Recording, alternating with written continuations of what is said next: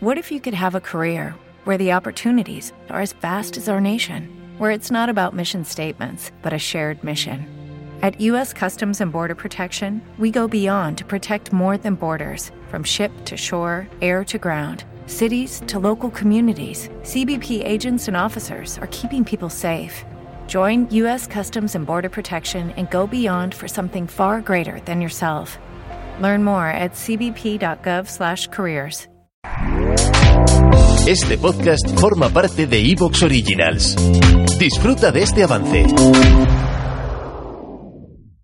La dirección del programa no se hace responsable de las opiniones ni comentarios del director del programa. Bien, pues ya hemos hablado de la merienda, camaleón, pero para que llegara ese dulce momento, pues nos lo teníamos que ganar, ¿eh?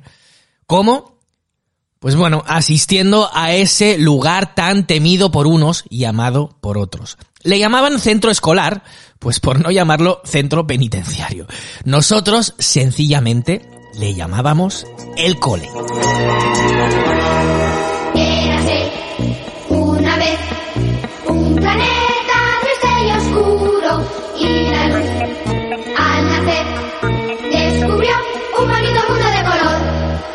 La EGB, Camaleón, Educación General Básica, comenzó en el 1970 y llegó hasta el curso 96-97, eh, mira cuánto, cuánto tiempo. Hasta aquí, esta frase es todo Wikipedia. Ya las, las siguientes definiciones son mías, eh.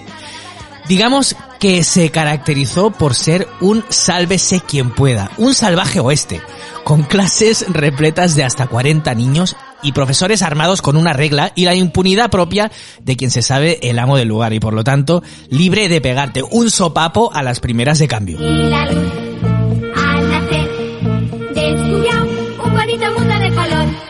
Y claro, ese odio era trasladado de profesores a alumnos y los alumnos pues no podíamos hacer otra cosa que descargar nuestra ira pues con los que teníamos más cerca, que al fin y al cabo eran tus compañeros de clase, ¿verdad?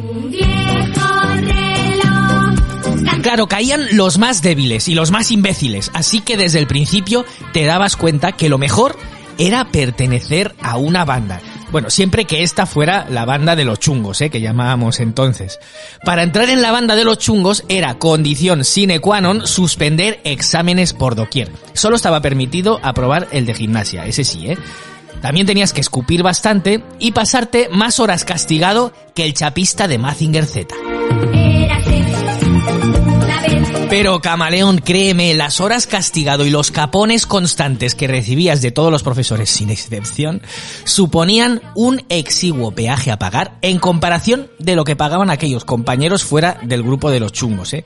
Yo, por suerte, me alié con el bando correcto. Pero bueno, para los otros era, la verdad, una tortura ir al colegio. Era una época cruel.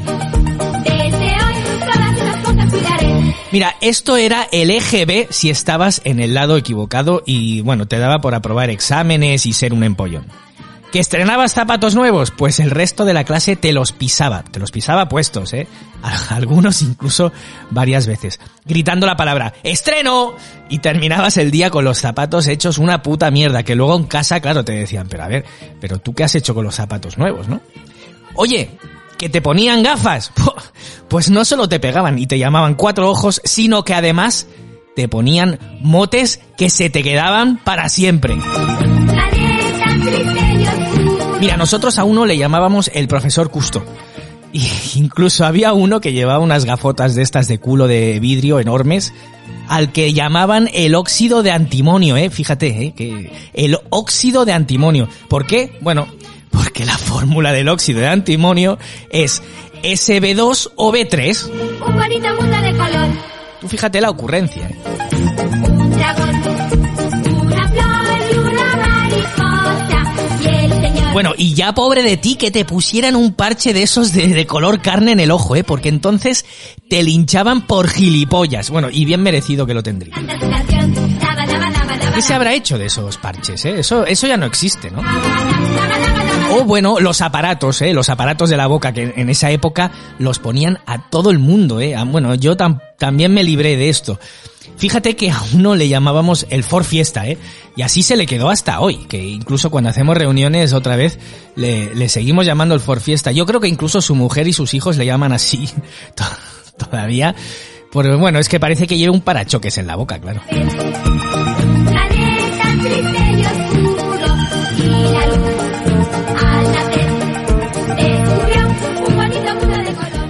En fin, que si descontabas las horas castigado y te juntabas con la creme de la creme, el colegio hasta molaba tú.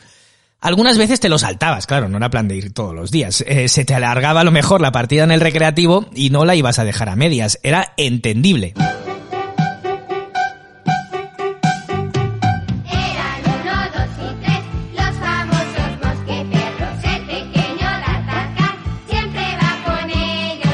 Por otro lado, camaleón, acuérdate que también había ocasiones en que te sacaban de paseo, ¿eh? Las putas excursiones en autocar. Estas las organizaban los profesores para putearte por haberles hecho sufrir todo el año, ¿eh? Yo me los imagino reunidos en el despacho de director, en plan con un mapa desplegado encima de la mesa, para averiguar a ver cuál era la carretera con más curvas que el Scalestric. Una vez descubierta, allí nos llevaban, nene. Venga, venga, va, preparaos, que hoy iremos al parque natural de su puta madre. Con todos los niños vomitando a la ida y a la vuelta, porque además, el vómito en un autocar, tú lo sabes, ¿no? Va con efecto rebote, ya sabes, empieza uno y aquello es un no parar.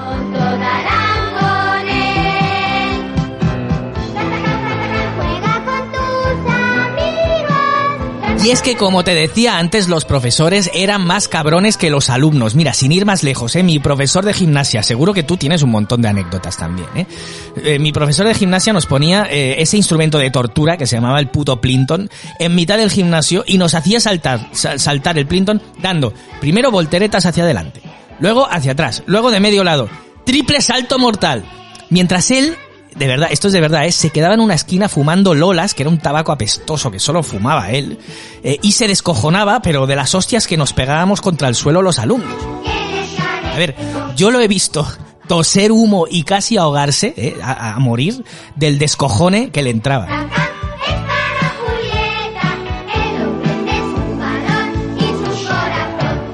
Una vez, camaleón, y lo recuerdo como si fuera hoy, de verdad, ¿eh? Una vez, eh, bueno, tú sabes, ¿no? Que nuestras mochilas pesaban un montón. Ahora hablaré de esto de las mochilas, pero pesaban un montonazo. Y recuerdo un niño que, estaba en, un curso inferior. Yo iría como a séptimo o octavo, ya estaba terminando, ¿eh?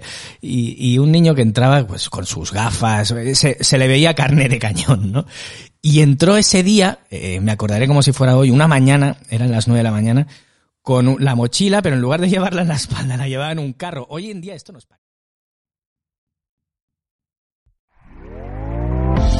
¿Te está gustando lo que escuchas? Este podcast forma parte de Evox Originals y puedes escucharlo completo y gratis desde la aplicación de Evox. Instálala desde tu store y suscríbete a él para no perderte ningún episodio.